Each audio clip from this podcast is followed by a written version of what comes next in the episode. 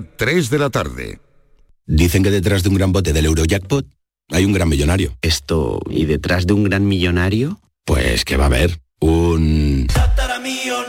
Ahora Eurojackpot, el mega sorteo europeo de la 11, es más millonario que nunca. Este viernes, por solo 2 euros, bote de 101 millones. Eurojackpot de la 11, millonario por los siglos de los siglos. A todos los que jugáis a la 11, bien jugado. Juega responsablemente y solo si eres mayor de edad. Codo a codo. Así salimos a la calle. Vamos a por todas. Nos levantamos a tope. Mano a mano. Nos superamos una y otra vez. Nos reímos, nos emocionamos.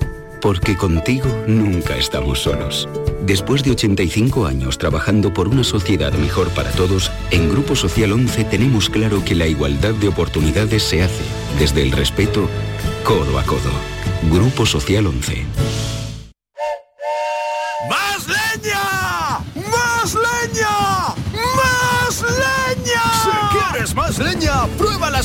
Pipas leñeras de Pipas Reyes. Las mejores pipas de Reyes, pero más leñeras. Nuevas pipas leñeras de Reyes. Descúbrelas ya en tu punto de venta habitual. La Consejería de Desarrollo Educativo y Formación Profesional ha actualizado el equipamiento técnico de 868 ciclos formativos con una inversión de más de 12 millones de euros. Andalucía apuesta por la formación profesional. Proyecto y difusión financiado por Fondos FEDER. Junta de Andalucía. Información, cercanía, diversión. Así es la tarde de Canal Sur Radio con Mariló Maldonado, también en Navidad. Tu programa de radio de las tardes en Andalucía, con toda la actualidad y las mejores historias de estas fechas. De lunes a viernes desde las 3 de la tarde. Canal Sur Radio. Somos más Navidad.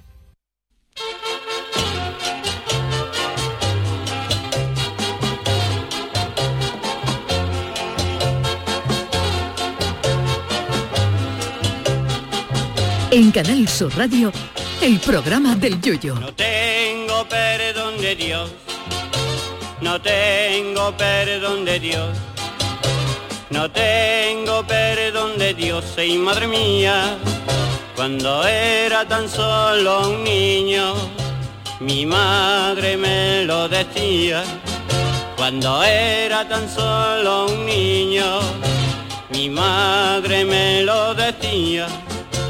No tengo perdón de Dios, no tengo perdón de Dios, no tengo perdón de Dios. Perdóneme usted, madre mía. Muy buenas tardes, tengan todos ustedes, queridos amigos míos, queridas amigas, bienvenidos al programa del Yuyu, a todos ustedes que seguramente a esta hora de la tarde están todavía degustando esas montañas de sobras que sobraron de la cena de Nochebuena y de la comida de Navidad y que probablemente vayamos a estar comiendo de ellas hasta, yo creo, he hecho un cálculo sobre mis primeros mis primeros análisis dicen que hasta el 13 de marzo aproximadamente nos van a durar los restos de empanada, langostinos, carne mechada y esa salsita de la carne que si no pues se congela y nos sirve para echársela un arrocito cualquier día de estas. Qué barbaridad. Jesús Acevedo, David Algo, buenas tardes. Buenas tardes. Hombre, yo creo que en tema de polvorones y tal, sí puede llegar hasta marzo, pero la sobra de la Nochebuena en mi casa ya no queda, ¿eh? ¿Congeladito? Eh, a mí, a Ah, mí me- congeladito. a mí me ha sobrado, Oh, ¿eh? A mí me ha vale. sobrado. Tú congelas todo la carne, todo. No, en mi casa es que no da tiempo de... No, No da yo tiempo. no soy de los que prologa, no, pro- no prolonga porque lo que ponemos en mi casa somos de buen comer. Entonces no, no damos pie a que haya que congelar nada. A lo mejor alguna cosita, pero mínima. Pero lo que es el langostino, por ejemplo, extinción, total de la total, especie. ¿no?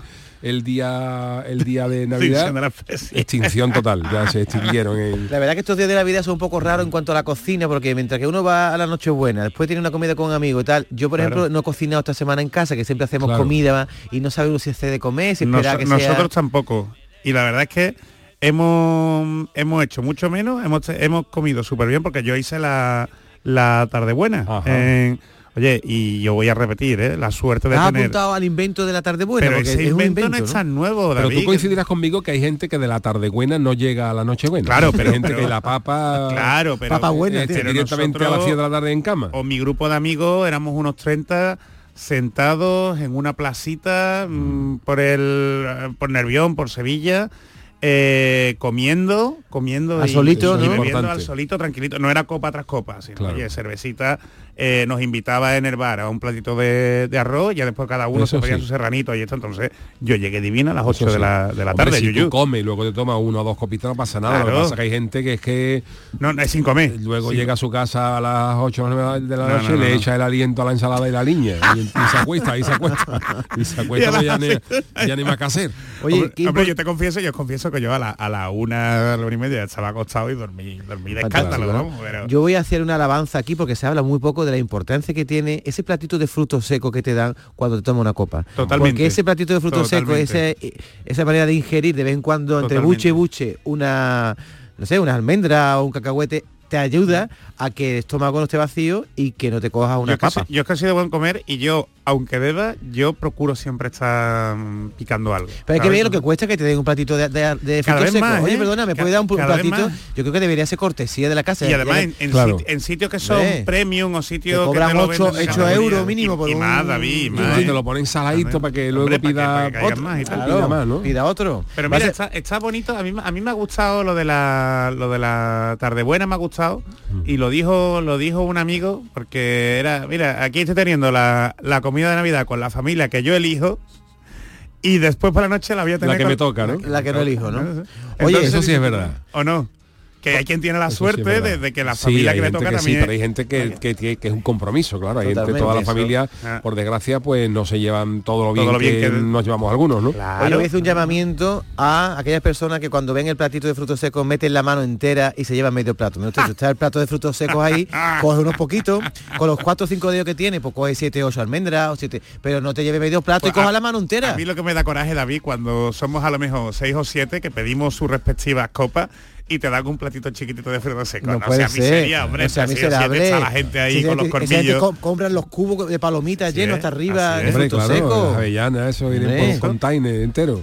Y A mí- también tengo que decir que, que hay sitios donde tienen el detalle, no te dicen nada y te traen ahora palomitas calentitas. ¿eh? Entonces, y eso bien. entra Y, en lo- divino. y ahora que viene el tema, en los bares últimamente era el plato de aceituna era cortesía y ahora están ya dejando, o te cobran la aceituna o te lo caben por chochito, que me da mucho coraje que te pongan altramuses. Si tú vas a comer, los altramuses ¿A ti no te gusta? A mí, no, a rebajan- mí no me han gustado nunca ¿No? los altramuses. Es que el altramuz rebaja un poco el Yo- nivel yo de la para comida. mí, para mí, ¿eh? para la gente que le, que le encante, pero para mí, para mí en particular es una tapa siesa. Es una tapa así. Es un entrante es Hombre, un altramuz ahí, el, nivel que tiene la aceituna no tiene el altramuz. El altramuz no está luego. es un fruto que Sí. simplemente sea...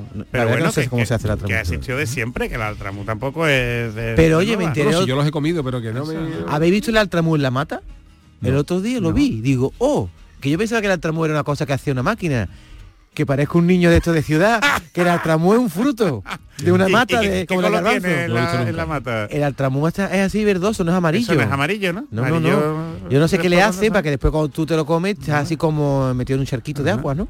¿Y tú te lo comes con pie o sin pie? Ah, sin piel. Ah, sin Porque decían de pequeño que era malo para la barriga, ¿no? Pues no te comas eso que te empacha, ¿no? pie y está ¿Sí? buenísimo, eh. ¿Y no te afecta Eh, para nada? Hombre, me gusta más una mojama de atún. Hombre, lo que, Que por cierto, ahora, ahora he visto que hay varios varias cabalgatas de Reyes Magos que van a, a echar... ¿Ah, tiramos mojama? ¿Mojama? Mojama, Eh, tira, eh, sí. ¿En Barbate En- puede ser? No, no, en Sevilla Oye, creo que ¿en también. Sevilla ¿eh? también? Pero la mojama sí. como en, lo- en, En, en kilo. cortada en... Ah, en cortadita, al vacío en blister. Sí. Sí, sí, Ah. sí, sí. Pero si la tiran taco puede haber, puede haber, puede haber tragedia. Bueno, entonces el que tiraba jamones como los tiraba. Pues yo- Imagínate En que te caiga en la cara, no. David. a ver. En Oye, por cierto, caído. aquí también viendo aquí que los, los altramuces, ya lo sabíamos, eh, también son conocidos como chochos y lupín.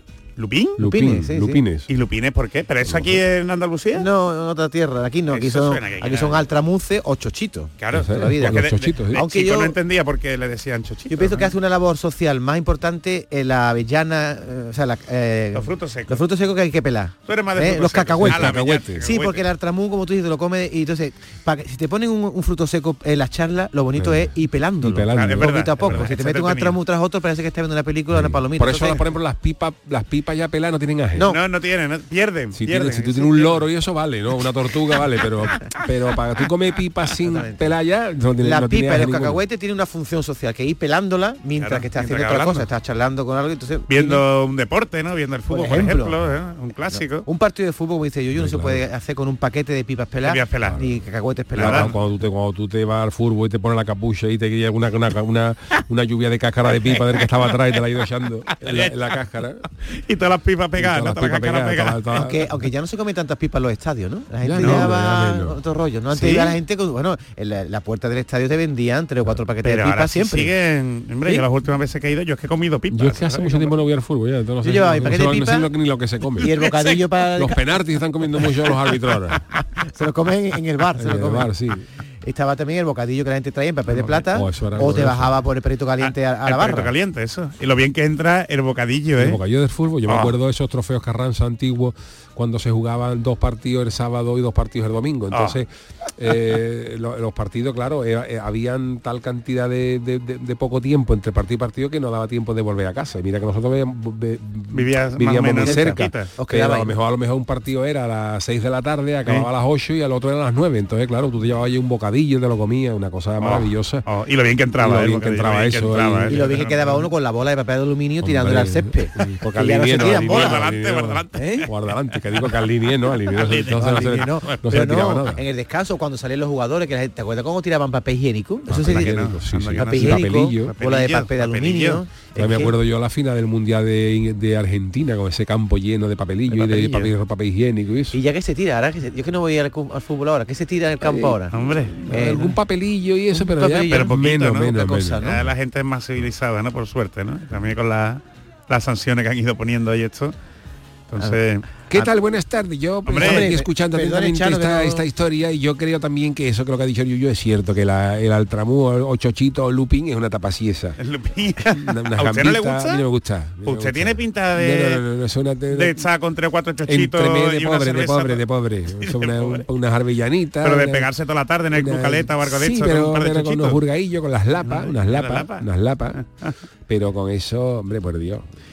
Pero usted la Oh, mojama sí le gusta. La mojama muero yo ahí. El otro día, Chano, me Oh. comí, eh, estuve en Conil, me pusieron mojama, pero no es la misma mojama si no le pone un buen chorrón de aceite Anda por que no, encima, ¿eh? anda que la no. mojama está muy sequerona si te la ponen solo Sí. en, lonchita. Y claro, como el aceite ahora cuesta lo que cuesta, pues, Pues había ahí una guiri en el bar intentándole explicar a la camarera de allí de un bar de Conil que quería mojama. Y claro, la mujer le decía, le señalaba por todos lados, las camareras no tenían ni idea de inglés, Ajá. entonces me dio pena porque la mujer se le veía y quería mojama, tenía en la cara... tenía cara de mojama. Él quería mojama, pero no sabía cómo pedirla. ¿no? Ella era una chica, una, se- una señora de 60 años, entonces me fui para ella, digo, ¿do you speak English? Dice, a little, tal. entonces le intenté ¿Qué explicar. usted? Digo, mire, la mojama, se la- le enseñé el cartel, mira, tapa. Es que una cosa que no entiende lo que iría es ración y media ración, porque No. ella quería una tapa. Ajá. Digo usted, que, que Pa' este, probarla. digo, este va, there is No no, hay- there is no tapa. No there tapa- is- no tapa for you. There is ration or half ration. Ajá. Entonces, eh, ¿cómo le explica en todo a un guiri que es una ración? Le dije, le dije, un big dish.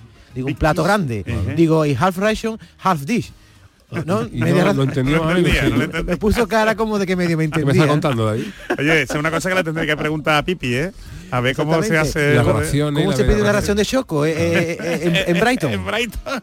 ¿Eh? Porque ellos no tienen ni idea de lo que es una tapa. Choco, ¿eh? ¿no? Choco, ¿no? Choco. Alpas. No, pero lo importante es explicar lo de la ración, que no. La Sí. ración es muy español, muy andaluz incluso, ¿no? Sí, sí. ¿Qué Porque quiere- ahí fuera va por Sí, pero por ahí también está, ahí también nos hemos acostumbrado. Por ejemplo, los ingleses está la pinta, Es verdad. una pinta de cerveza. Nadie pide, por- cuando tú vas por ahí fuera, no pide, nadie Sí. pide una caña. Una porque Tú caña. le puedes pedir un, un, un gacho, una caña de un cerveza o un tubo. un tú le pides una, una pinta, pinta. o, media, o media pinta, no creo, creo que no hay, ¿no? No, Sí, hay sí, media sí, pinta sí, también, sí, ¿no? sí, también te lo Pero puedo- luego pinta ya está. Mm. no hay- Y, bueno, también está ahora en cerveza, está. aquí tenemos la caña, la caña, luego Una cortadita, le tenemos la Una clarita. una clarita, tenemos la de ¿cómo se llama el vaso este que es de ¿La Radler? el vaso ancho de El vaso ancho. Ah, el que tomamos más por el norte, ¿no? Y por ahí, ¿no? Sí, bueno, en fin, que hay mil, Sí. la jarra, media jarra. A mí me da coraje, me da coraje el vaso ancho ese que es cor- cortadita. Una maceta, tú le dices, La dame una maceta, ¿verdad? La maceta, la maceta, maceta, Te cobran- maceta llena, media. Cuando te ponen la cervecita esa cortadita que son dos dedos, me da coraje porque te cobran como una cerveza, pero te la beben dos buches. Claro. Porque Sí, la ponen sí. así para que esté fresquita. ¿no? Pero que después te cobran como una normal. Yo por eso siempre la pido hasta el borde. Ah, hasta el borde. Hasta arriba. Una cortadita No, hasta el no, borde. no, cortadita yo no pido Ah. nunca. No, Eh, eso no, pero eso no se te calienta eso es de mucho. mala persona. No, no, no, no se me calienta, no me da tiempo. No te da tiempo, ¿no? No me da tiempo. No da tiempo a... A beberlo, a consumirlo. Uy, uy, ¿esto qué? ¿Esto qué? Vámonos, Manolo. No, esto es ¿Qué? el himno de la Oktoberfest. Oye, Oktoberfest. hay que hay que recordar, Yuyu, que nos lo has dicho, que es el último programa miércoles del año. Correcto. Es el último miércoles del año. Y hoy vamos a hacer también un resumen de los mejores análisis que hemos Sí, tenido en los últimos meses, ¿no? Hoy Estoy deseando, un- ¿eh? Sí. Hombre, Mira, este es el gran Georgie Dan cantándole a la cerveza, mira. Lo de los Oktoberfest. quedo con ella en cualquier lugar. Me gusta su compañía. Qué grande Georgie Dan. Tiene buen cuerpo, se deja tratar. No llegó a cantar villancicos, ¿no? No lo sé. Aquí Seguramente está- sí, Aquí pasa que le está tirando los tejos a alguien, pero es a la cerveza, mira.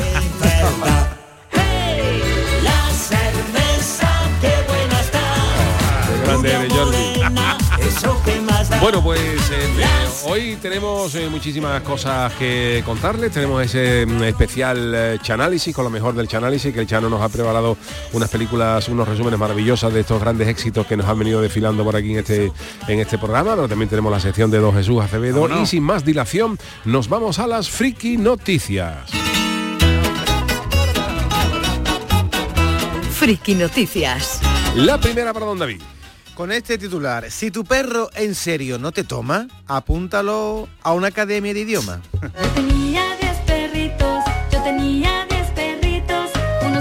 Bueno, en esta época del año no son pocos los animales que son adoptados como regalo de Navidad. Sin embargo, hay que decir, siempre lo decimos, que cuando uno decide llevar una mascota Claro, a casa, cuidado. se debe tener en cuenta que no son peluches, ¿eh? no son juguetes y deben de ser cuidados como cualquier otro miembro de la familia. Y dicho esto, dicho esto, hay que decir que los animales también tienen sentimientos, son seres vivos y es una responsabilidad. Se recomienda que en lugar de comprar, se adopte y así se dé una segunda oportunidad a las mascotas. Pero lo que voy a contar hoy sí que es una friki noticia, porque una vez hecha esta introducción voy a hablaros de lo que ha contado en un TikToker americano, Kaylee McGee, que trajo a su familia a un perro llamado Max. Ajá. Eh, Era un chihuahua. Era un chihuahua. El chihuahua había llegado a un refugio de animales, nadie sabe cómo, había llegado allí, Sí. pero mm, bueno, eh, tenía una condición que su nueva dueña no sabía y ni hubiera imaginado. A y os voy a explicar ahora, porque ella hablaba en inglés Sí. y su mascota fue entrenada para que respondiera a las órdenes en castellano. O sea, anda, anda. que- eh, era muy divertido No para era ella. el perro. Sí, e- efectivamente, que llevaba ya dos o tres semanas con el perro, Sí. se, se veía que tenía cuatro años chihuahua Ajá. y que era amigable, daba la pata cuando se le ofrecía... Era buena gente, era buena gente el bicho. si coge la correa el animal respondía, es decir, que el animal había sido cuidado, pero no respondía verbalmente, cuando se le daba una señal verbal, no respondía ninguna. Entonces, el problema era el idioma. No sabían por qué, que durante semanas, por mucho que le hablásemos, no nos hacía caso. Pero nos dimos cuenta de una cosa. Claro, porque le hablaban en, inglés. Claro, que el perro hablaba español. Los, Claro. los perros obedecen a unas normas que le dan unos Claro, dueños que está entonces en el vídeo por ejemplo a Chihuahua le dicen cam cam Cam, cam que que ven ven- aquí, ¿no? Ven aquí. el animal no hacía nada, Nada. pero le decían aquí el perro iba al momento porque Anda. claro entendía el aquí por ejemplo cuando decían sit sit sit ¿Eh? mm, se quedaba mirando porque él lo que quería que le dijeran es siéntate y rápidamente cumplía eh, la orden y se sentaba así que el vídeo cuenta es gracioso el vídeo ¿eh?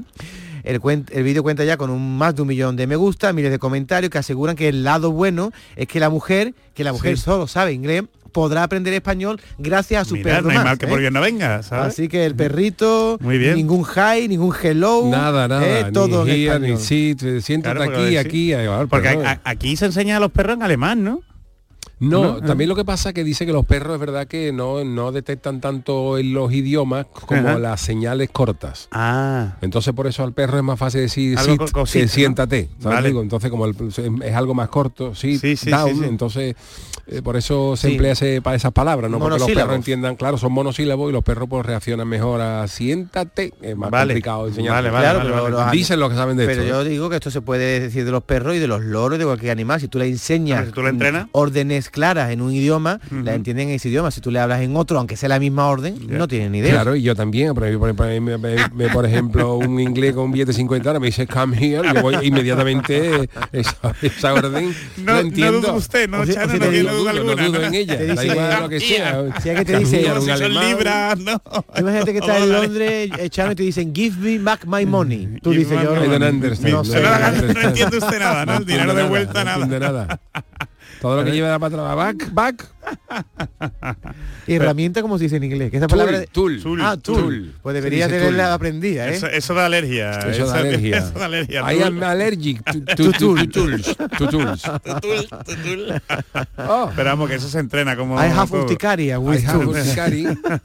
Qué poco, qué palabra más fea. ¿eh? Qué palabra más fea. Bueno. Chano, ¿tienes otra noticia tú? Sí, eh, este es mi titular. A Hay ver. que ver, hay que ver. Facturar a tu nieto como si fuera una maleta de Ryanair. Bueno, vamos con la noticia de un niño que tiene nombre de fantasma. El niño se llama Casper. La verdad que sí. ¿eh? También ponerle al niño... bueno, pero Casper no es Gaspar en inglés. No lo puede ser. Yo, yo creo que Sí, Casper, es Casper Gaspar. es Gaspar, ¿eh? ¿no? De los Que tú reyes. dices, el rey mago Casper. Casper. Bueno, pues este Casper es un niño de 6 años que iba a pasar las navidades con su abuela en Florida. Pero fíjate tú también, también nos quejamos del- de la madre y del padre de Marco, pero esto también tiene lo suyo. A ver, El a niño ver. tenía 6 años y lo meten viajando solo en un avión por primera vez. Pobrecito, ¿no? Con seis añitos. Con 6 años, pues o sea, por mucho esperar que esto está regulado, que tiene que llevarlo hasta la puerta de embarque. Pero aún así es muy chico. Pero aún así es muy chico para que el niño viaje solo en Estados Unidos. Y entonces, claro, ¿qué pasó? ¿Qué pasó? Cuando llegó el vuelo a su destino, la, la abuela lo estaba esperando y el niño no aparecía. Oh. Vaya. El vaya. 21 de diciembre, hace muy poquito, la compañía Spirit Airlines debía demandar al niño del aeropuerto internacional de Filadelfia, no del queso, sino de, de allí, de, de allí, al aeropuerto internacional Southwest, Florida. Pues mira qué grande el aeropuerto. Pero por error puso al menor en un vuelo equivocado que aterrizó en Orlando, pero no en el tomate, sino en la, en la, en la ciudad. Y entonces, claro, cuando, cuando el niño aterriza en Orlando, pues la, la abuela lo estaba esperando en, en, en Fort, en, Florida.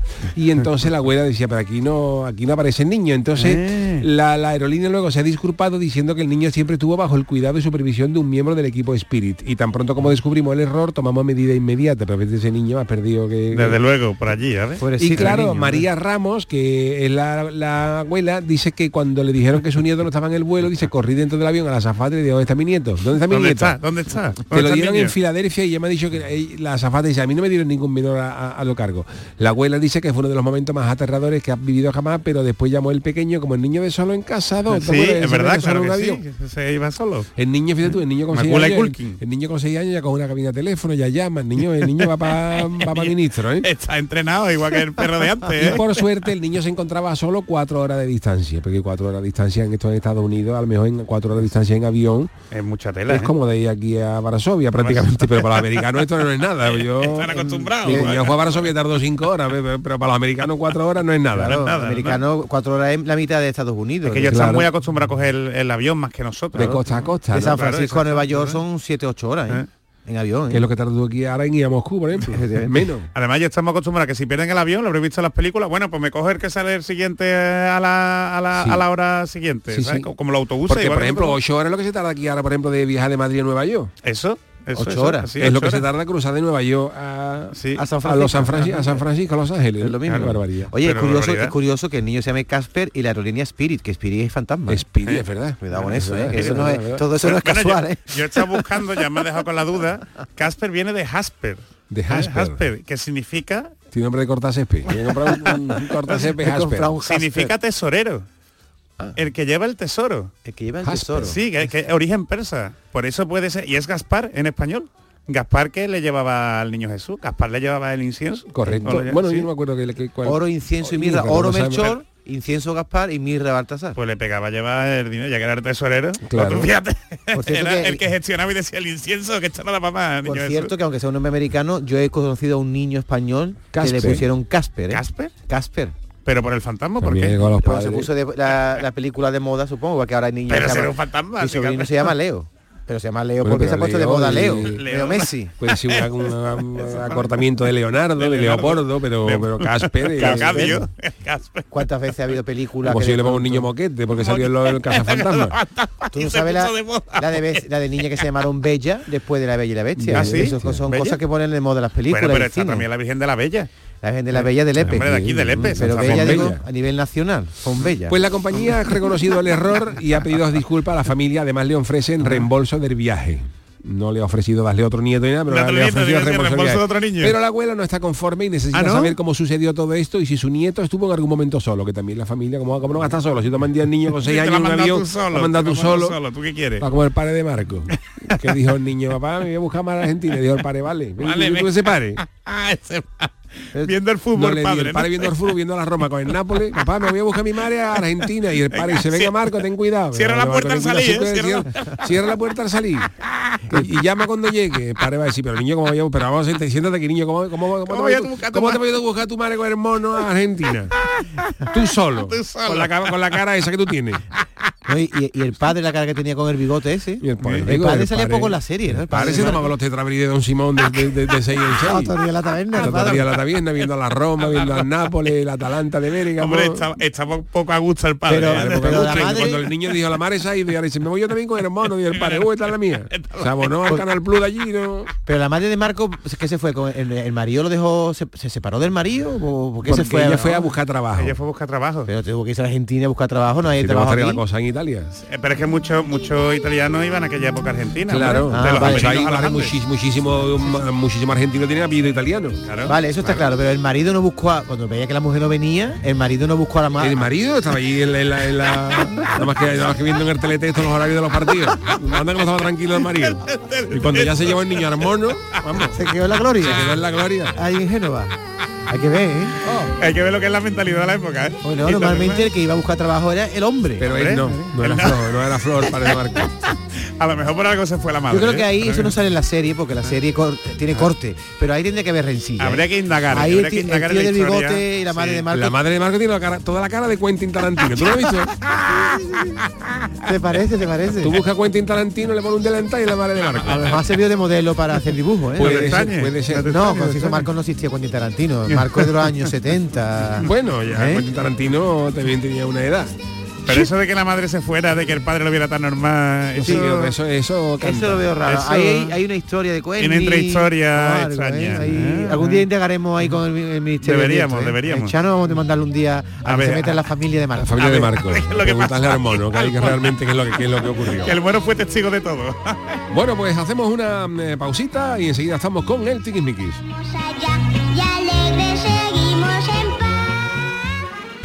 El programa del yoyo. Canal Sur Radio. El Ayuntamiento de Baeza ha llevado a cabo la adecuación del edificio para centro de empresas y espacios multifuncionales en la calle Sacramento, como parte de la operación 8.3 de la EDUSI Úbeda Baeza 2020. Excelentísimo Ayuntamiento de Baeza. Una manera de hacer Europa. Campaña cofinanciada al 80% por FEDER. Canal Sur. La radio de Andalucía. En nuestros hospitales, las enfermeras cuidan y protegen tu salud las 24 horas del día con rigor y solvencia. Ellas aportan seguridad y calidad asistencial. Enfermera, tu profesional de confianza. Es un mensaje del Sindicato de Enfermería SATSE Sevilla. Soy Yoli, vecina de los Palacios Villafranca. El Parque de los Hermanamientos la verdad es que es muy bonito y cuando llega el momento de la tarde pues reunirme con mis amigas, él está con sus amigos del cole. Cada día la Diputación de Sevilla trabaja con tu ayuntamiento para mejorar las instalaciones municipales en tu pueblo y tu ciudad. Diputación de Sevilla, cerca de ti. 50 años brindando juntos por Navidad. En Supermercados Más, disfruta de estas fiestas con los langostinos cocidos a 7,99 euros el kilo y más de mil ofertas más hasta el 6 de enero. Gana una de las 200 cestas de Navidad que regalamos. Esta Navidad, Supermercados Más. A Belén, señores, al Belén viviente, que tu Sam te lleva donde está la gente. A Belén familia, al Belén que brilla, que tu Sam te lleva siempre por Sevilla. Estas fechas deja el coche en casa, porque nadie te acerca a la Navidad como tu Sam. Feliz tu Sam. Ayuntamiento de Sevilla.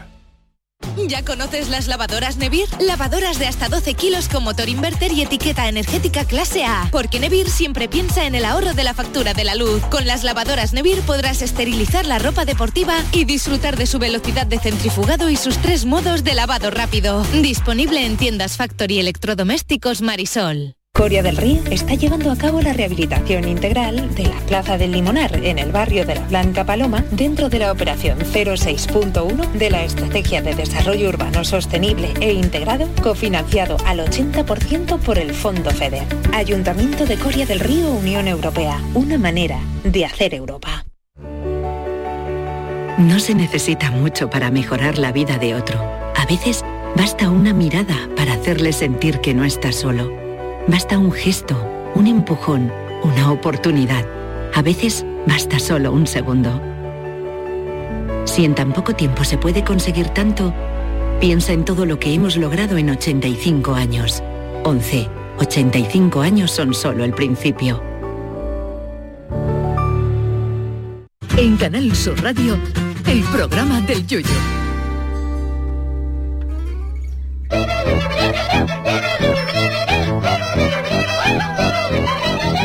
Las consultas de Acevedo. Los miércoles nuestro Tiquismiqui Jesús Acevedo resuelve todas las dudas que tengáis y que David formula ahora mismo. Enseguida, porque tenemos dos audios para Acevedo, pero déjame antes, Yuyu, que recuerde las vías para hacerlo, para que nuestros oyentes sepan cómo se hace. Como siempre, podéis enviar vuestra consulta a través de nuestra cuenta de Twitter, que es arroba programa del Yuyu, o bien a través de un audio al siguiente número, 670-947. 154, como ha hecho este oyente Jesús, atento a esta primera consulta. Hola, buenos días. Mi consulta es la siguiente. Estuviste hablando el otro día sobre las cámaras en los vehículos, la empresa de transporte, eh, que graban lo que es la cabina por seguridad y tal. Pero mi pregunta es la siguiente. ¿Y los GPS que se le pone a los coches? Eh, yo trabajo en una empresa de mensajería y tiene un GPS. Mm, No sé, yo firmé un papel en su momento, eh, pero no sé si el GPS legalmente es por seguridad, por si se roba el vehículo, para controlar por dónde va, por mercancía y eso, o se pueden utilizar para controlarnos, en este caso, para controlarme a mí todos mis movimientos de reparto. Eh, no sé si es legal que me estén controlando durante todo el día, porque la verdad, un poquito acosadito sí que, sí que se siente uno, ¿no? Estando controlado las ocho horas de trabajo o eso es legal o simplemente se puede poner por el tema de seguridad, por si se roba el vehículo y tal. Venga, muchas gracias, un saludo. A ver. Bueno, pues una pregunta interesantísima. Eh, primero, un, un pequeño tirón de oreja al oyente, o un gran tirón de oreja, ¿eh? porque ha dicho, bueno, yo firmé un papel. Siempre tenemos que saber qué es lo que firmamos. ¿Mm? Eh, si la empresa nos hace firmar, que tengamos derecho a tener una copia, que puede ser una copia de lo que hemos firmado o tener una copia digital. ¿eh? Pero ocurre en muchas ocasiones. Yo firmé una cosa, algo de esto, pero no me acuerdo exactamente de qué. No, primero que tengamos copia, que sepamos lo que hemos firmado. Y después, el- la empresa como tal, la empresa, ya hemos hablado en otra ocasión de que sí puede poner cámaras de seguridad, igual que puede poner cámaras de, de seguridad en una oficina, pues puede poner eh, cámara en un vehículo si es de empresa. Ahora bien, eso tiene que tener unas garantías. No se puede poner en cualquier sitio. Igual que, por ejemplo, las cámaras no se pueden poner en un cuarto de baño, aunque sean de la empresa. En el vehículo habrá que ver dónde se ponen las cámaras. Porque, por ejemplo, hay muchos transportistas, hay muchos camioneros que duermen en el camión, que tienen un sitio habilitado ¿no? para, para descansar, a pasar la noche. Ahí no deberían de estar las cámaras. Entonces, eh, lo primero, saber dónde se ponen las cámaras. ¿Mm? Eso tiene que tener un informe de lo que se llama, eh, bueno, privacidad por diseño. El- tiene que saber durante cuánto tiempo se guardan las grabaciones. ¿eh? Siempre, por regla general, si es por seguridad, no se pueden guardar más de un mes, salvo que ocurra algún delito.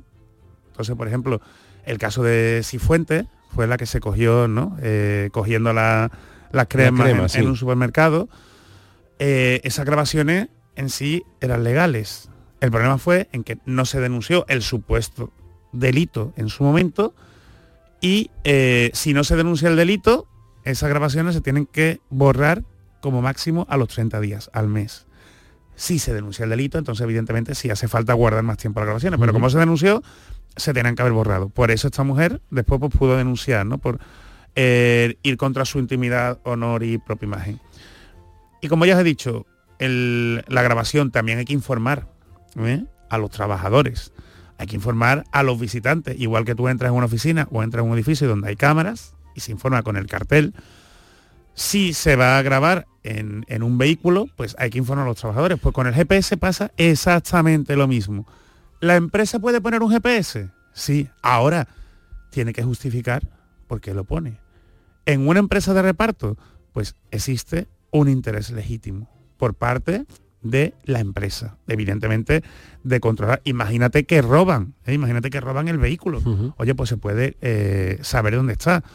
Ahora bien, como decía, varias garantías. Eso tiene que tener un informe, normalmente del delegado de protección de datos, por eso es tan importante que la empresa tenga su delegado de protección de datos y en una empresa de transporte con más razón por cosas como esta. El decir eh, cuándo se va a grabar o visualizar la- las grabaciones, porque lo que no se puede es estar grabando todo el tiempo.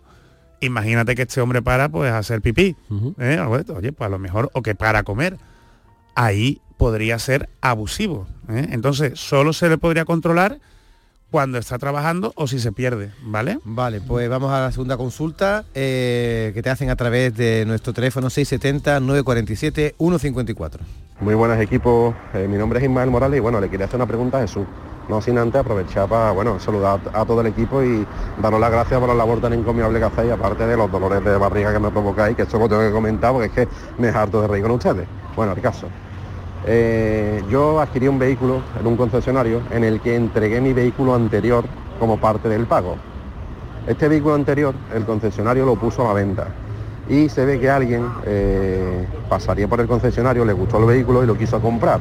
Con tan mala suerte de que se ve que esta persona pues, se informa a través de tráfico, pagando sus tasas correspondientes, que eso es completamente lícito, y realizando sus averiguaciones consigue dar con mi número de teléfono y me llama por teléfono para preguntarme eh, cosas acerca de la- de- del vehículo y del tipo de trato que ha tenido, total, que yo le, le- dije de que conmigo no era con quien tenía, tenía que hablar, pero claro, todo esto a mí me descolocó un poco. Y claro, es donde yo quiero llegar. Si una persona puede llegar a, realizando sus averiguaciones o no, eh, llegar a este tipo de información que no puede sacar. Quiero decir, si tiene conocido, por ejemplo, en el SAS, puede saber, por ejemplo, que estoy operado apendicitis. Entonces, pues bueno, lo dejo ahí en tus manos, Jesús, y a ver qué es lo que me recomienda, cómo debería de proceder.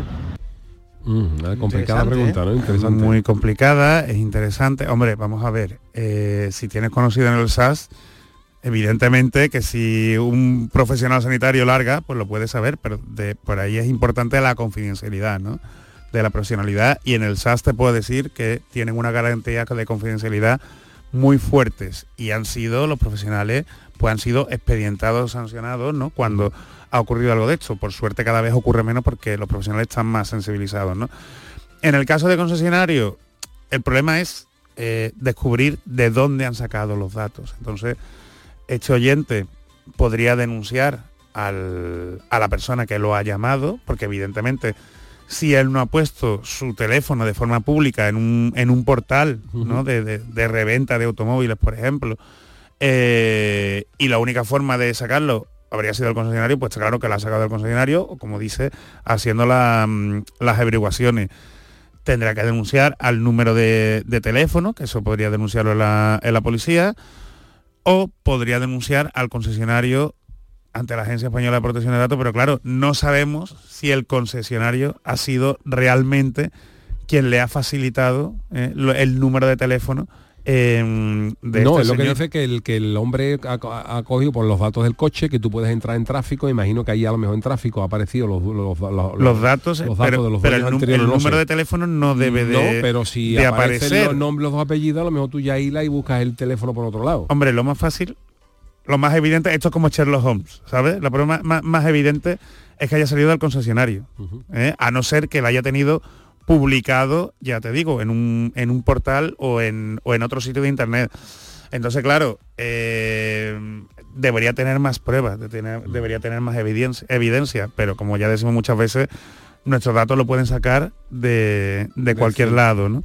Entonces, mm, poco más le podemos decir. Y hay muchas veces que nosotros, es verdad, que hasta para las cuentas de internet, hay mucha gente, para las cuentas de Twitter y eso, hay alguna gente que hasta pone su teléfono. Sí. Para algunas cosas, porque si quiere que sean las cuentas de Facebook, y muchas veces estamos metiendo datos que no nos... Es más, que Yuyu, no sabemos que tenemos. Hay gente que es que publica la foto de la tarjeta, ¿sabes? Pero es que además el, el código de seguridad también. Sí, sí, sí. Dices tú, pero Tenemos que tener cuidado porque a lo mejor nosotros, no, a lo mejor concesionario no ha puesto nada, pero el, en tráfico había el nombre y dos apellidos, si no es un nombre y dos apellidos muy comunes, Mm. a lo mejor tú te has ido a Facebook y puede ser que hasta en Facebook tú tengas autorizado tu teléfono. Exactamente. Y haya andado contigo por eso. O sea que muchas veces tenemos que mirar los tenemos que datos que, controlar, compartimos, ten- ¿no? tenemos que saber, tenemos que tener un control de los datos que compartimos. Correcto. Muchas gracias, don Jesús, A por esta sección interesante. El tiquismiqui. Vámonos con el chanálisis.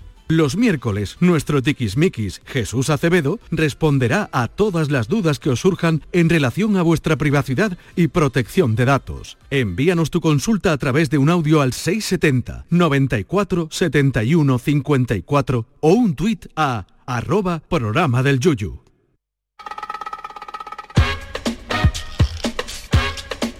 El Chanálisis.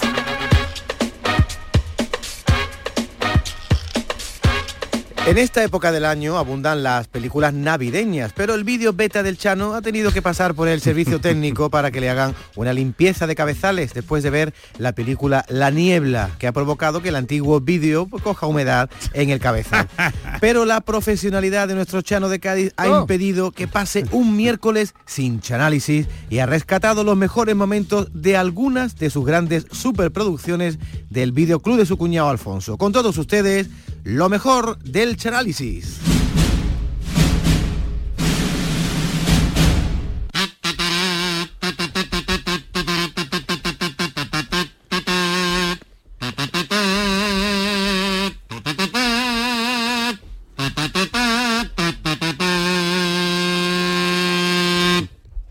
Muchas gracias, buenas tardes, bienvenidos a este mm, especial del Chanálisis con lo mejor del Chanálisis. Efectivamente iba a preparar película nueva, pero mi cuñado Alfonso me ha dejado las películas últimas que hemos visto en el vídeo. El vídeo es muy antiguo, hemos visto La Niebla, Gorila en la Niebla, Titanic, todo eso que cogió humedad, cogió humedad en los cabezales y hemos tenido que mandar al servicio técnico para, para limpiarlo un poquito. Claro, y ahora no se seca, con el frío no, No se, se seca. seca, intenté ponerle el coloso en llama a ver si eh, con el, con el Cogía calor. calorcito en los cabezales cogía un poquito de humedad, pero Pues ha sido- tiene colé tiene el vídeo, eh, tiene, tiene, teníamos, vamos, vi bicho tenía dentro del eso.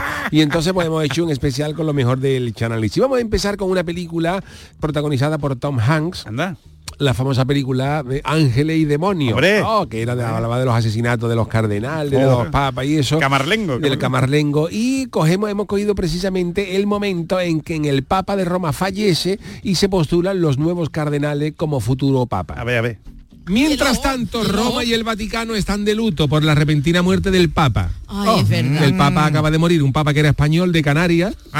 ¿Cómo? Un Papa español de Canarias que estaba todo el día cantando y como era canario y no paraba de cantar, le pusieron de nombre Pío Pío II. Pío Pío 16, perdón, Pío Pío 16. ¿En serio? No, tío, tío. Pío Pío 16, claro, este era de Canario, este era Canario, está todo el día, soy minero, como era español, y a otro día porón, pom, pom, y la- y cuando, cuando salió cura que le, como salió de, a este que le ponemos Pío, pues si es Canario, está cantando Pío Pío, Pío Pío 16. Pues Pío Pío XVI ha muerto prematuramente y el camarlengo, que es el, pad- el padre Patrick palabra. McKenna, se, pone, se propone como papa interino y organiza el cónclave para elegir el nuevo papa. Pero Camarlengo, ¿quién es realmente? El camarlengo es el que, digamos, sustituye, el que- que sustituye el- organiza el, mientras encargado de ese todo. papa interino, preparar papa, diciendo que le da unos cáteras y está muerto con un martillo, y es el camarlengo. El Entonces, este ¿no? es el, el padre Patrick McKenna, este es- asume la interinidad como papa hasta que no se elija. Y entonces los inicios del cónclave se están retransmitiendo por televisión a todo el mundo, pero claro, ya los tiempos son modernos y el Vaticano ha encontrado hasta un patrocinador para el ¿Ah, sí? cónclave. Y entonces en el frontal de la capilla Sistina se ve. Jesucristo ahí con la pintura del juicio final y, y- y dos personas ahí levantando un cartel que pone cónclave patrocinado por Trombosí, lo mejor para los cardenales. Espectacular. El cónclave, primer cónclave de la historia patrocinado por Trombosí. Facilón. Y entonces, antes de que los cardenales se encierren, cuatro de los preferiti, los preferiti son Ah, los preferiti. cardenales favoritos para ganar. Los preferiti. Como Martínez Are, pero en cura. Pero eso existe el preferido. Los preferiti son los, los que, los que vale, cuentan, vale. digamos, con mayores posibilidades de Eso, salir. Los cuatro preferiti son secuestrados por un grupo que se llama los Illuminati, Eso, que anda. tiene nombre de comparsa chunga de Soria. Los ah, con todos ustedes los Illuminati. Hombre, no diga eso, Chano. Los cardenales secuestrados y candidatos a papa son un cardenal italiano que estaba en contra del uso del preservativo, que era el cardenal Nono Condoni, que era, decía, era más que el nombre, ya ¿Qué pasa hoy, Chano? Había también un cardenal alemán que se llamaba ¿Qué pasa? Hermann Fritz, que este tenía menos posibilidad de salir de papa porque si salía papa se iba a llamar el Papa Fritz y a la Santa Sede no le convencía esto. El tercer cardenal eh, secuestrado es un cardenal italiano que se oponía también totalmente a las relaciones sexuales fuera y dentro del matrimonio, que era el cardenal Juanelo Non Clavati, que ya el nombre lo dice todo. Y el cuarto es un cardenal negro, un jamaicano llamado John Marley, hermano de Bob Marley, que dice que esa noche va a haber fumata blanca, sí o sí, que lo dejen ahí. que verá cómo hay fumata. Bueno, pues eh, maravillosa película esta, Ángeles y Demonio, de mm, Robert Langdon, el profesor Langdon, encarnado por, em, por mm, Tom Hanks, que es una maravilla de, de película y con ese papa canario Pío Pío, Pío Pío 16. Vamos ahora con otra superproducción eh, histórica también. Recordamos la película Amadeus de. Milos Forman con, con Salieri, con Mozart. Una Picao, peli- picao los dos, ¿eh? Picao los dos, los dos, los dos revenidos, como en sus buenos tiempos Antonio Martín con Martínez Ares no se podían ver, había amago de, amago de tragantar en el momento que se vieran. Pero había un momento de la película en que ellos no se conocen, pero volvemos eh, justo en el momento en que Salieri conoce al gran genio de Salzburgo, que se lo Uh. imaginaba de una manera que luego no fue. Este es el momento en que Salieri conoce a Mozart. Pero Salieri ya había escuchado hablar de Mozart. Ay, ay, ay. Pero ay. él no lo conocía, no le ponía cara, a pesar de que lo admiraba mucho. Y en una fiesta Salieri va a conocer a Mozart y se lo imagina alto, atractivo y rodeado del glamour que merece un músico de esa categoría. Pero Mozart aparece con una peluca como la que llevaba Ángeles Subiera en la comparsa de los perfumistas de Tino Tobar y riéndose más que una vieja montada en el látigo. De la risa, la risa de que parece una hiena escuchando una cinta de arévalo. Salieri ahí se viene abajo y dice, pero como Dios le puede dar este talento a este gallo con esta hechura. Y entonces el emperador, cautivado por varias músicas que Mozart ha compuesto para un coro de Salzburgo, decide encargarle a Mozart una obra, una ópera para el Teatro Nacional. Y Salieri, que estela de pelota, compone una marcha para recibir al emperador. El emperador Pelota, dice que la ópera va a ser en alemán, que es un idioma más difícil que ve un bitter cada litro, pero es el idioma, es el idioma natal de Mozart. Y entonces Mozart se sienta al clavicordio y toca de memoria la marcha que Salieri había compuesto para el emperador. Pero como Salieri, como Mozart es un bicho, le mete tela de adorno, le mete, le mete la marcha esa, luego le mete la, la mezcla con el final del vaporcito del puerto, le mete dos voces por arriba y apunta para que la canten el Caldi y el Ramoni y mejora una barbaridad lo que provoca la humillación pública de, de Salieri. Oh, La Qué ópera de. Mozart se llama El rapto en el serrallo, que es un pelotazo, y esa ópera vende, el día, el- el- el- la semana de su estreno, vende más de 100.000 cintas en el puesto del Meiji de Viena en la semana de carnaval. El emperador le dice a Mozart, mira Mozart, quédate en Viena y échate novia. Y entonces él se queda en- allí, se, llama- se hizo una novia llamada Constance, pero Mozart es sátiro. Un poquillo, un poquillo, era un Mozart, poquillo. además de Austria, el que se reía, ¿no? El Claro, Mozart el que se reía. además vale, de vale. Austria también le gusta Amadeus. Tiene a risa Mozart, satirona, a Mozart, además de Austria también le gustaban los Países Bajos y se, Bueno, bueno. y se enrolla con una soprano con la que Salieri está enamorado. Encima. Y ahí ya Salieri explota porque una cosa es el talento y otra los cuernos. ya la, claro, ya la noticia se corre ya a, Salieri por la calle decían "Eh", eh, Salieri se volvía y claro Entonces no era sopa yuyu, ¿no, Chano? Eso antes se lo cantaba Claro, y entonces Salieri, Salieri andando por la- claro, esto es lo- el coro de los pequeños cantores de Viena. Salieri ya desatado, pero ¿qué me estáis diciendo? Salieri iba, iba- iba por la calle, a lo mejor la banda que estaba tocando una marcha para el emperador y empezaba a tocarle Paquito el chocolate. Y ya Salieri mirando por un lado para otro, pero esto es? y el hombre ya revienta y ahí ya se encabrona ya con Mozart de todo. Salieri está loco porque Mozart se vaya a Salzburgo, pero a pesar de eso Mozart se queda en Viena y se casa con Constance. Ay. Y el emperador, como sabe que Mozart es un Ya. bicho, lo quiere colocar como tutor musical de la sobrina. Pero Salieri le advierte al emperador y dice, ojo, emperador José II, que Mozart está más caliente que el queso de San Jacobo y que la su sobrina puede abandonar Viena y acabar en Cuenca. O rota, que O no le rota. gusta usted rota, Y ¿eh? el emperador dice, mira, pues si va a veces a tireo, cuidado con mi sobrina, vamos a hacer un casting, vamos a hacer un casting para Ah, quitarnos, para quitarnos gente caliente. Y Mira, Mozart dice que él tiene una categoría y que no se presenta eso. Ay, el genio de Salzburgo, Mozart, que tenía una gran gran calentura. ¿eh? Mozart no se podía uno agachar porque jugaba rápidamente a- al Teto Spiel, Por eso se que era un reía. famoso, el Teto Spiel, que era un famoso juego allí en, en Alemania y, y- y la Baja Austria. Que por eso se reía como se Por reía. eso se reía Mozart como se reía, porque Aprovechaba aprovechaba cualquiera que estuviera callado. Tenía peligro Mozart, no tenía peligro Amadeus. Bueno, hablamos de peligro también ahora en forma de animales y bichos sobrenaturales, porque hablamos ahora de una gran película del 2010 protagonizada por Benicio del Toro, que era El Hombre Lobo. Oh, con Anthony Hopkins, una película de, de pelo, nunca mejor dicho película de pelo, más pelo eran dos hombres lobos, era él y el par, era el hombre lobo. Y entonces pues vemos en este, en este aterrador inicio de película cuando se descubre el cadáver de la primera víctima del hombre lobo. ¡Oh! ¡Oh! ¡Qué miedo! Bueno, la película comienza en el año 1881, cuando Ben Talbot, que tiene coche de nombre antiguo, de, coche antiguo, este que llevaba la policía cuando iba de marrón.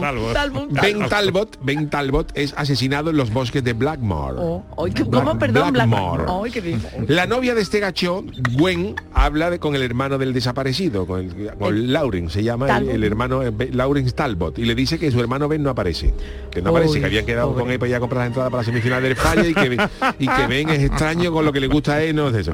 Entonces Lawrence va a una finca de Blackmore y se encuentra allí el cuerpo de Ben. Oh, completamente pobre. mutilado. Ay, ay, ay, ay, a pedazo, a pedazo. A cachito. El, dire- Cachito, el director, de hecho, Joey Johnston, quiso meter en esta escena la banda sonora, la canción Cachito mío de Nat King Cole. Cuando se descubre el cuerpo de Cachito, Cachito, la, la- mío. la- la productora dijo, mira, no, no, No, meter esto demos. tranquilo, no lo metamos. Relajado, Joe. Y entonces en el bar, la gente, en el bar del pueblo, pues, ¿sabes? ahí la gente ahí, ahí con- Ah, hablando, de lo que ha pasado. Yo enterado. Con el sol y sombra. Con el sol y sombra, con los leñazos, con la gente en el bar discutiendo qué es lo que ha podido a, a matar a, a Ben para dejarlo así. Uno dicen, la gente ya se ve varios paros parroquianos ya tomándose Ah. el tinto. Unos dicen que ha podido ser el ataque de un caniche con mucha autoestima. un caniche venía arriba.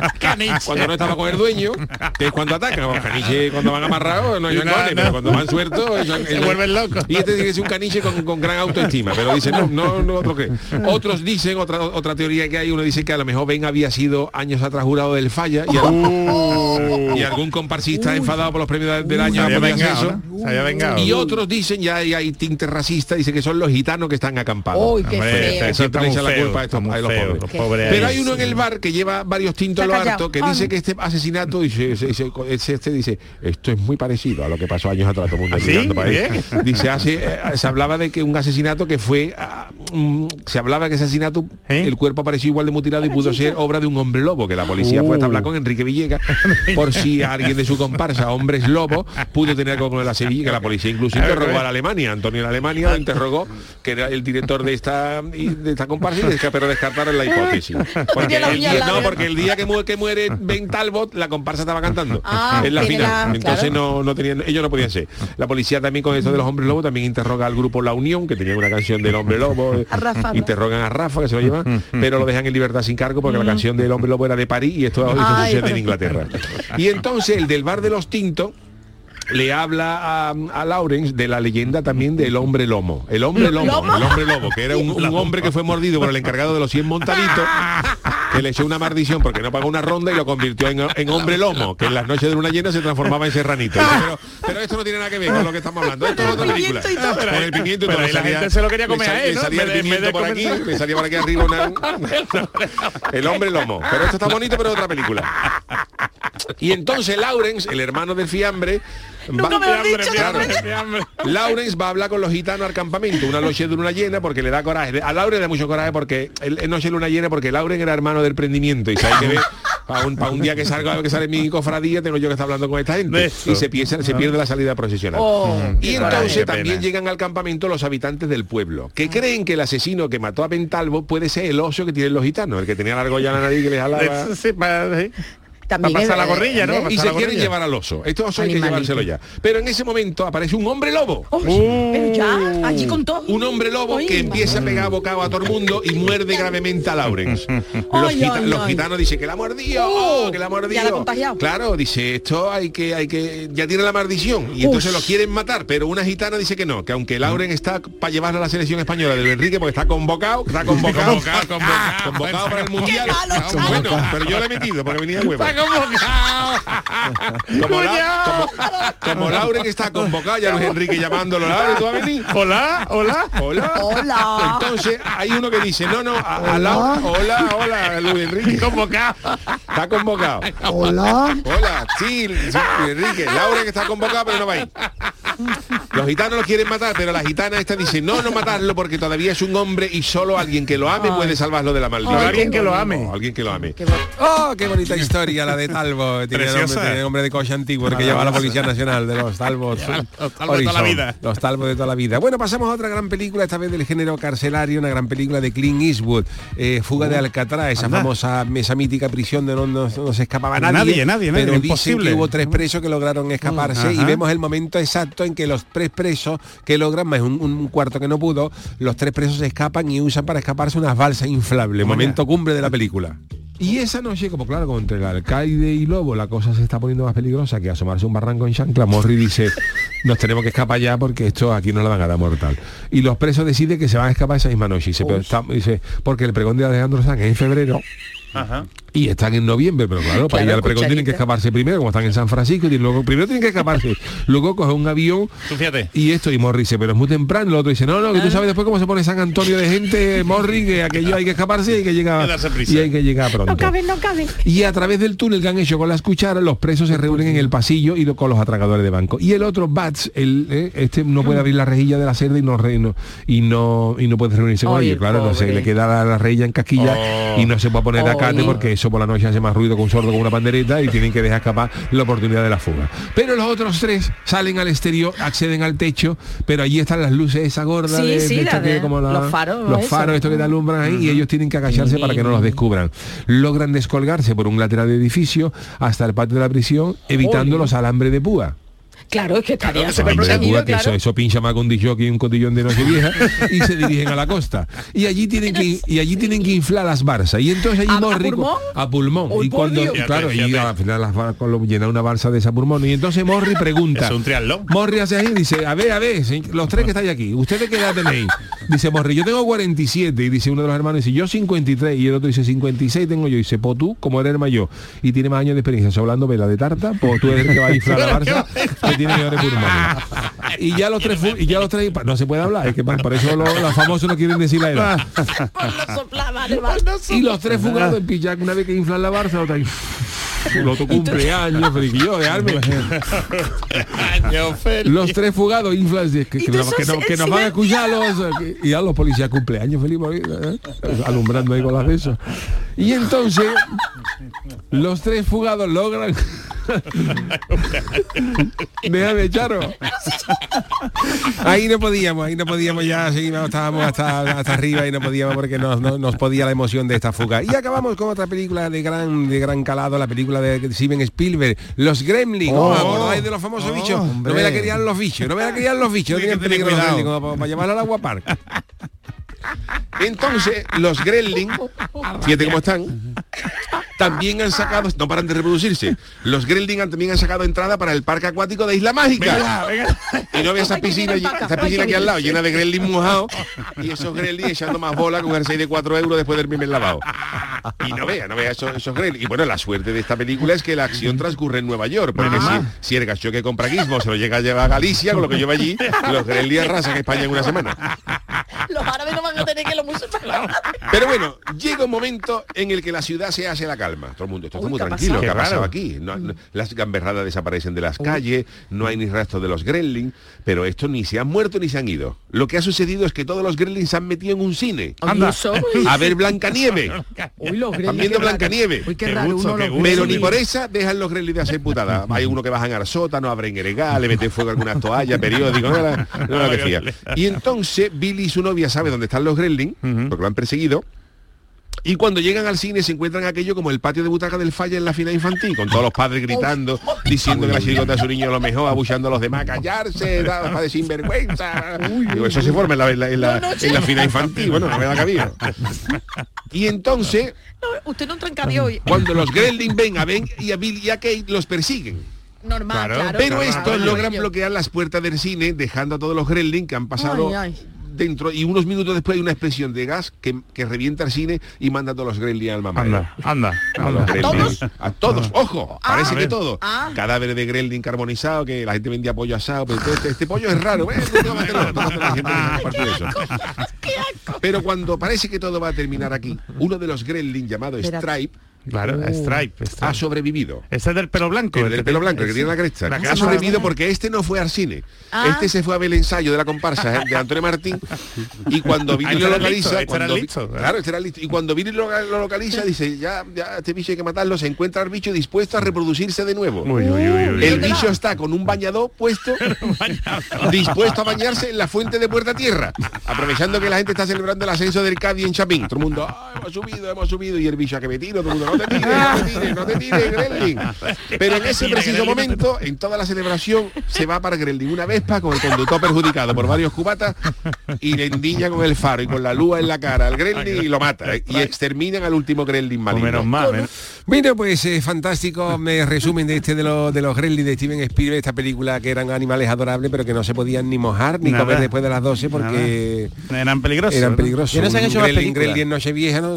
Se podía tomar las, las uvas los porque... Totalmente. No, no, a las uvas a los dulces no, porque ya a partir de las 12 es Ya- el ya día es siguiente. el día siguiente. Por eso los Gremlins no celebraban la Nochevieja. Hay que ver que esa saga no volvió a, a repetir más películas. Nunca. ¿eh? Y fueron dos. Fueron la dos primera, películas, dos. bien. Y mira que estaba bien, ¿eh? Los muñecos y tal, es gracioso, ¿eh? Pero es una alegoría de cuidado de salir por la noche. Claro, con lo y que de, comes de y. Y convertirse en Gremlin. Bueno, pues Y de eh, gracias al Chano de Cádiz por este resumen. Gracias, Gracias, Jesús Chano. Acevedo. Gracias que, a tenga, vosotros. que tenga usted un buen año porque ya volveremos a vernos el año que viene. Dios Igualmente, con mucha Y, ilusión. Y a David, sí, David lo tenemos mañana, ¿no? Mañana, Volvemos mañana, tengo a partir de las 3 de la tarde con el niño de, de Luque. Lele y las pamplinas del mundo. O sea que mañana tenemos una nueva cita con el programa del Yuyu a partir de las 3 de la tarde. Yo me quedo ahora un ratito en el café con Mariló Maldonado. Hasta mañana.